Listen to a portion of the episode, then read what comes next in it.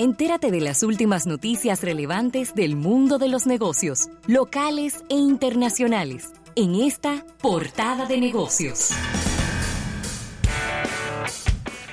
Bien, y esta portada de negocios llega a ustedes gracias a nuestros amigos de Banco Activo.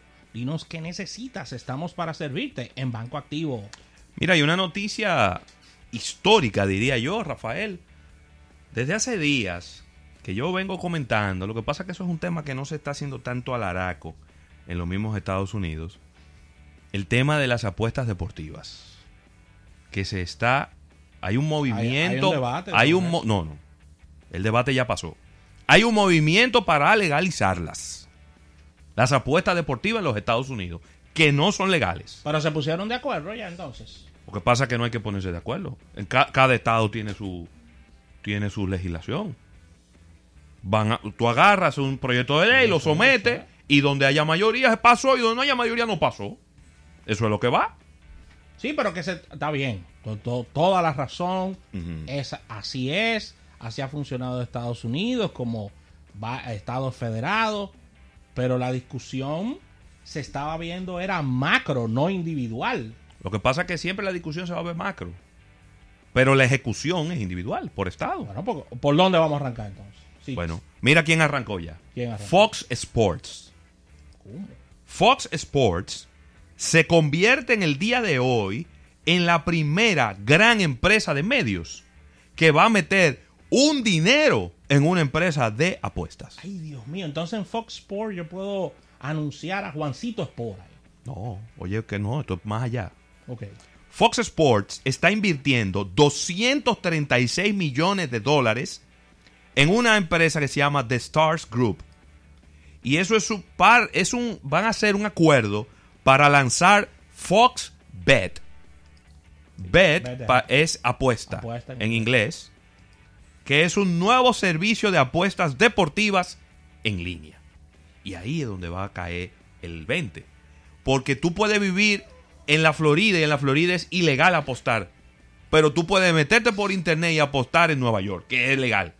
Eh, especulando, ¿no? Porque todavía, ahora mismo, el único sitio donde es legal apostar es en Las Vegas, eh, Atlantic City. Tú puedes en Miami. eh, tú puedes-. En el, en el Seminole, tú puedes apostar. Claro, porque ellos tienen las, las zonas eh, indígenas, Indígenas.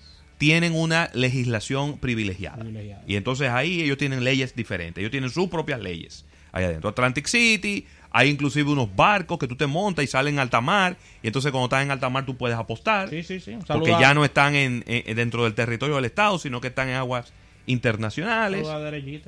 Claro, le encantaban ese tipo de cosas. Y yo te voy a decir algo.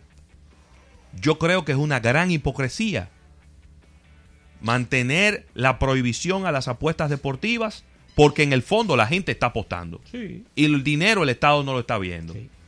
Y a mí me parece mucho eso a lo que ocurrió con la marihuana. También.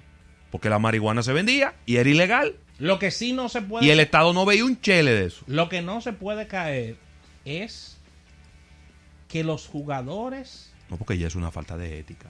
los jugadores ni los árbitros No. apuesten en, en, en deporte. Pero vamos a sumar. ¿Cuántos jugadores de béisbol hay? ¿Por poner un deporte? ¿Cuántos jugadores son? Son 40, 40 jugadores, no, de no, yo 40. pensaba que tú me estabas preguntando de todos los equipos en grandes ligas. O sea, Sí. todo- todos los jugadores por, por equipo, ¿no? Pero que son 40, un roster de 40 que tiene un equipo. Y son 30 jugadores. Estamos hablando de 1200 jugadores. ¿Cuántos árbitros son? Vamos a ponerle un número para no ponerlo completo. 300. Ahí hay 1500 personas. Por 1500 personas, tú vas a cambiar la legislación de un país que tiene 300 millones. no, no, claro. Pues es un disparate. No, porque Y así empieza a sumar el deporte. No, empieza a sumar acu- jugadores de fútbol, jugadores de tenis, jugadores de pelota, Sí. jugadores de, de- de todo lo que tú Porque quieras. acuérdate, acuérdate que en el caso, en el caso, y lo, lo estás explicando muy bien, en el caso es que lo prohíba la liga, no que haya una ley, sino la liga per se. O sea, Claro, la en tu la- acuerdo que- laboral. La NBA le prohíbe a José Luis Ravelo, que es forward de Boston, apostar. Usted firmó, usted no puede apostar. Claro. Como te prohíbe usar esteroides. También. Tú te puedes inyectar el esteroide que tú quieras mañana.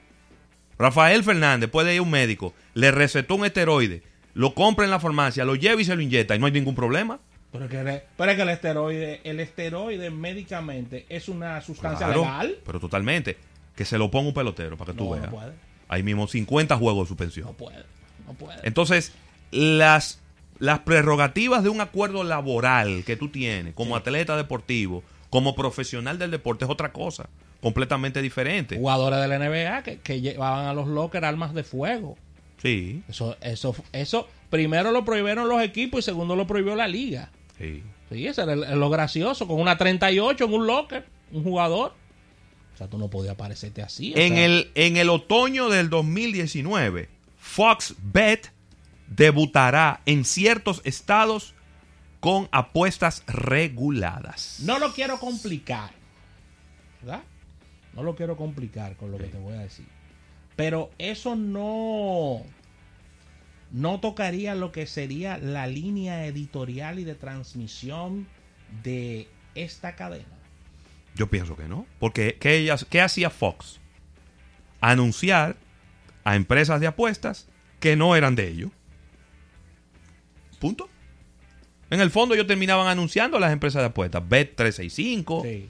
Inclusive he visto yo... PokerStar.net. PokerStar, pero bueno, PokerStar también es, una, y hay, hay varias. No, lo que pasa es que PokerStar es, es, es- es web todo el tiempo, o sea, eso el online. tiempo. Inclusive ya ellos tienen una aplicación, tú puedes jugar al teléfono. Bien. Eh, yo vi inclusive, que me llamó mucho la atención porque me impactó, que eh, Bet365 es la página de apuestas patrocinadora oficial de la selección mexicana de fútbol. Y yo me quedé, yo cuando yo vi eso, yo dije, ¿cómo?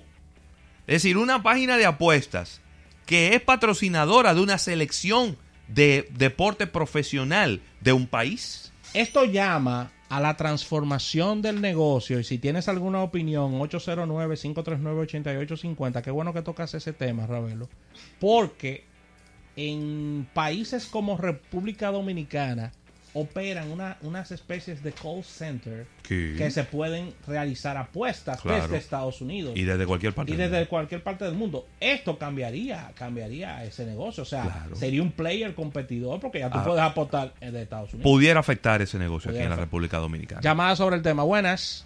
Sí, muy buena. ¿Cómo están ustedes? Bien, Bien. bien. Me habla Rafael Martínez, un fiel oyente de ustedes. ¿Va a, ser, Gracias. va, va a ser una tripleta? Gracias, Rafael. Ah. No, sí, es que tengo entendido que del año pasado una corte federal ya se, ya ah, eh, pronunció sobre eso y la puso legal a nivel nacional ya. Sí. Yo creo que yo- todavía, porque le- ¿Eh? todavía hay un pleito en muchos estados. Porque Ah, aunque bueno. federalmente. Tú sabes que allá se, se, se pasa por diferentes capas.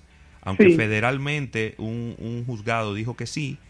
Entonces, como hay leyes estatales, empiezan las apelaciones y empieza todo ese proceso. Por eso, fíjate que esta empresa lo que está haciendo es que lo está mandando para otoño, porque ya se entiende que para esa fecha ya habrá libertad en algunos estados de hacerlo. Ok, sí, porque supuestamente ilegalmente está en Nueva York solamente más de 10 mil millones al año se jugaba ilegalmente. Así mismo. ¿Entiendes? Y el Estado sin recibir un chele de eso. Claro, el Estado no recibe dinero y ni, ni la ciudadanía, porque Nadie. el dinero del Estado al final termina transcribiéndose Eso, en la ciudadanía. eso es así. Buenas. Hello, Buenas tardes, buenas tardes, ¿quién habla? Richard. Hey, Hola, Richard, adelante. Muy interesante el tema y obviamente va a ser un tema muy polémico. Ay, Claro. Mire. Las, las apuestas, la legalidad es, es discutible. O sea, eh, hay dos, dos, dos visiones. La visión dominicana, donde por muchos años fueron ilegales o alegales, Sí, y entonces se desarrolló un mercado de apuestas ilegales o alegales hasta que se legalizaron. sí, Y el caso de Estados Unidos, que como bien ustedes opinan y- e indican, Estados Unidos es una confederación de estados, hay leyes estatales, diputados, Sí. cortes estatales y cortes federales. Parece que el pleito a nivel federal con relación a las apuestas no ha terminado. En cuanto al béisbol, que es el deporte que yo más sigo, siempre ha habido un prurito muy pronunciado con relación y un resquemón con relación a las apuestas. De hecho, de hecho, ustedes lo saben eso también como yo, el puesto de comisionado nacional de béisbol sí. surge a raíz del famoso caso de los medias negras, Sí, en el 1919. donde por encima de una decisión judicial que había absuelto a los implicados, el comisionado los desterró del béisbol para siempre. Sí, es verdad. Y uno de ellos, escúcheme que me tiene sobre el tema, es uno de los jugadores más interesantes en la historia del juego, que es Descalzo Joe. ¿Descaso yo? Joe Jackson. Joe ¿Qué Jackson. ocurre? Volviendo a República Dominicana, miren, yo tengo una opinión. Las apuestas aquí son legales. Con lo que yo no estoy de acuerdo, y es probable que ustedes entonces no estén de acuerdo conmigo, es que las apuestas se promuevan a través de medios de comunicación de acceso público. Bueno, esa es una, esa es una visión interesante. Pudiera ser, o que, en otras palabras, el que quiere estar al tanto de apuestas, líneas y demás, que pague los canales especiales. Yo no estoy de acuerdo, ¿por qué? Y escúchenme que me entiendan. Es que eso ter- pudiera terminar en una enfermedad que ustedes la conocen también, que es ludopatía. La ludopatía, Es claro. Muy delicado. Es más, te doy un dato y lo pueden confirmar. ¿Cuántos millones de dominicanos ustedes creen que apuestan todos los días? No, hay mucha gente. No se está hablando Dos- de... eh, más de dos millones.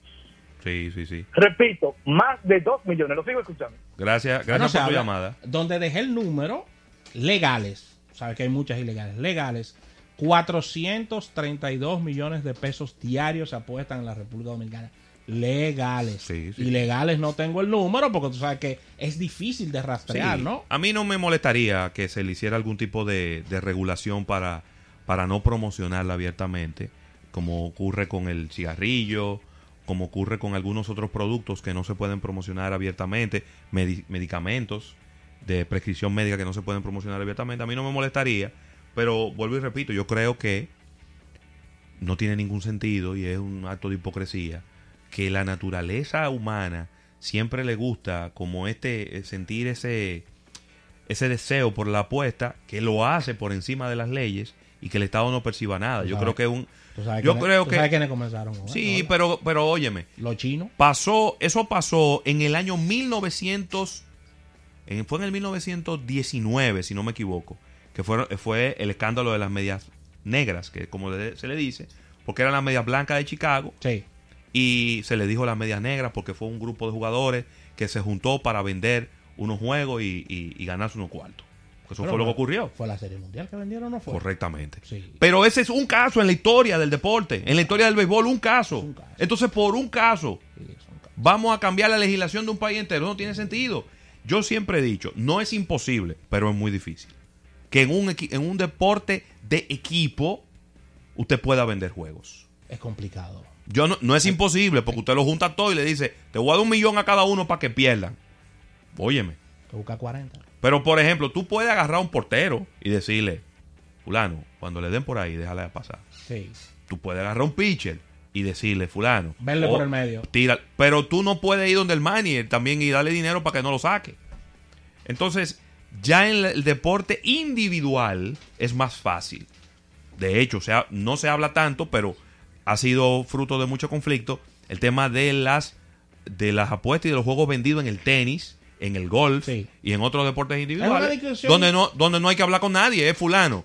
Te di un dinero, ya tú sabes, a perder ese juego. 809-539-8850 si tienes alguna opinión. Mira, y, y el oyente abre un, un, un abanico de discusión importante Claro. sobre el tema de la, de la parte ya del mercadeo y la publicidad de este tipo de, de, de actividad que es lícita en la República Dominicana. Claro. Y, y- Eso hay que presentárselo a un diputado, a un senador y que someta un proyecto de ley de que las bancas no se, no se no se puedan anunciar abiertamente y vamos a ver qué ocurre. el problema es que, bueno, ya eso es otro tema. Eso es un tema político, que hay, hay muchos banqueros que son diputados, pero ya eso es otro tema. Así que ya moviéndonos a otra información, quedándonos en los mismos ámbi- ámbitos de marketing deportivo, esto quizá pudiéramos ampliarlo con Claudio Irujo mañana, pero la información está fresquecita ya que Adidas, a pesar de la posición del Real Madrid y esta temporada tan, tan lamentable que han tenido, está firmando un mega contrato, Ravelo, hasta el 2028. Un nuevo contrato. El Real Madrid y Adidas han extendido lo que es eh, su valor, su valor de contrato. Pero Sí. vamos a entrar con este tema luego de esta llamada porque le damos preferencia, como siempre, a nuestros oyentes. Buenas. Buenas tardes, Alberto Larcón de la serie. Hey, Alberto, Hey, ¿cómo Albertito. estás? ¿Cómo andas? ¿Jugaste el par de seis ya? Eh, lo, lo jugué al revés. El par de 6 a 9. 99. A Al 99. revés. Ok. Y si lo parte por la mitad es el 33. Ah, ok. Sí, Y si lo cierra el rabito, se convierte en el 88. Ok. Sí. Esa es numerología. Mira, el, el tema de la publicidad en la banca, lo único que está en el país regulado es la, es la publicidad para los casinos. Los que no pueden hacer publicidad son ellos. Las bancas las, hacen en todos los lugares y en todos los medios. Los casinos cuando tienen que hacer publicidad, lo tienen que hacer de manera sutil. Por Sí. ejemplo, los casinos siempre están en hoteles, porque no hay licencia para casinos, sino licencia para hoteles. Y Baja el radio, Alberto. de. Si puedes bajar el radio, Alberto, te lo agradeceríamos bastante. Nos está haciendo un feedback aquí en la. en la Y ahora. ¿cómo está bien? Ahora Nítido, sí, te oyes nítido. Bien, me gusta que mon- me monitoren, así tenemos las excelencias en este programa. Eh, te comento que no sería la- laborioso eh, en, ese, en ese sentido porque no hay restricción, simplemente hay restricción en las distancias. Sí. Así que eso aumentaría el fisco, aumentaría las apuestas realmente, pero no es, es muy fácil. Les deseo buenas tardes y que tengan éxito en su programa. Gracias, muchas Gracias, gracias. muchas gracias. Eh, sí, hay un tema con la publicidad. Recuerda que la- como la publicidad es- es abierta, le llega a menores de edad. Claro. Y, a ver, la decisión ya de que tú quieras apostar o no es una decisión que debe ser una decisión de una persona mayor de edad Claro, un adulto. un adulto. Entonces tú agarrar, meter publicidad, radio, televisión, medios online, offline, tradicionales, no tradicionales, esa, esa influencia va a caer y va a recaer, por qué no decirlo, dentro de menores. Y es un tema que se, pude- se pudiera discutir desde, desde el punto de vista de ético y de colocación, ¿no? Claro. Así que ahí está. Y siguiendo ya, Ravelo, para cerrar este comentario, estamos hablando de una extensión de contrato entre el Real Madrid y los amigos de Adidas eh, de unos 120 millones de euros eh, por año hasta el 2028. La marca ha desmentido estos montos, pero lo que sí es que ellos van a tener que dar una información porque el contrato ya está a punto de vencer. Así que vamos a ver. Se habla de unos 1.300 millones de dólares hasta, hasta el 2028, que es la multiplicación de los montos ya dados por mí. Y sería uno de los contratos más ambiciosos de marca deportiva alguna de indumentaria Sí. con relación a el tema de, de- del Real Madrid. Claro. Así que Muy ahí está. Ahora, Rafael, muy duro lo que ha pasado hoy, ayer y, y antes de ayer. Las dos, dos remontadas históricas de dos equipos en la UEFA Champions League.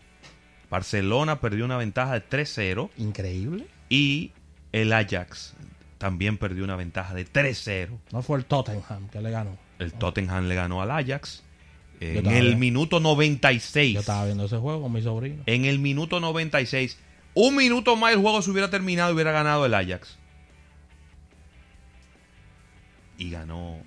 Y ganó. Es la primera vez que va a la final el Tottenham. El Tottenham. En 24 años de historia nunca había ido a una final. Equipo joven para el fútbol.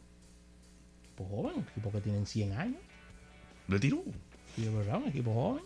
Así que, increíble, pero eh, a ver, esto es bueno que pasen estas cosas, que estos equipos jóvenes lleguen a la final. Si tú no eres del Barcelona, es bueno que tú ¿Eh? es bueno que haya pasado. Si tú Bueno, no eres del Ajax, Está bien. Es bueno bien, que haya pasado. Está bien, está bien, pero el, Totten- bueno. el Tottenham no le ganó a Barcelona. No, le ganó el Liverpool a Barcelona. Sí, pero que a ver, lo que te quiero decir es que ah, no me duele porque el Tottenham no le ganó a Barcelona. Óyeme. No, pero el Liverpool sí le ganó al Barcelona. Sí, yo sé, pero es del Tottenham que yo te estoy hablando. Esto- Y yo del estos juegos de fútbol Y yo- están. Y yo ¿Eh? del Liverpool. Estos juegos de fútbol están que parecen basquetbol. Remontadas. Pero ven acá. Remontadas. En serio, no, y, y- y perdón, pero ¿cuántas veces tú llegas a ver un juego de soccer que realmente pasa de dos puntos entre los dos, entre los dos equipos, dos o tres puntos? Eso es rarísimo. Pero nada, eh, muy buenas tardes, señores. Yo atrás súper emocionado para acá, realmente. Sí. Eh, ustedes hablando aquí de supply chain, de, de- de- de- de una serie de temas que... Tú sabes una cosa, el supply chain es una de las eh, disciplinas de la administración de empresas que directamente desde ahí tú puedes hacer una estrategia país de desarrollo. Pero claro. Claro que sí. Completamente. Claro ¿Por sí. qué? Porque supply chain es fundamentalmente precio, costo de transporte.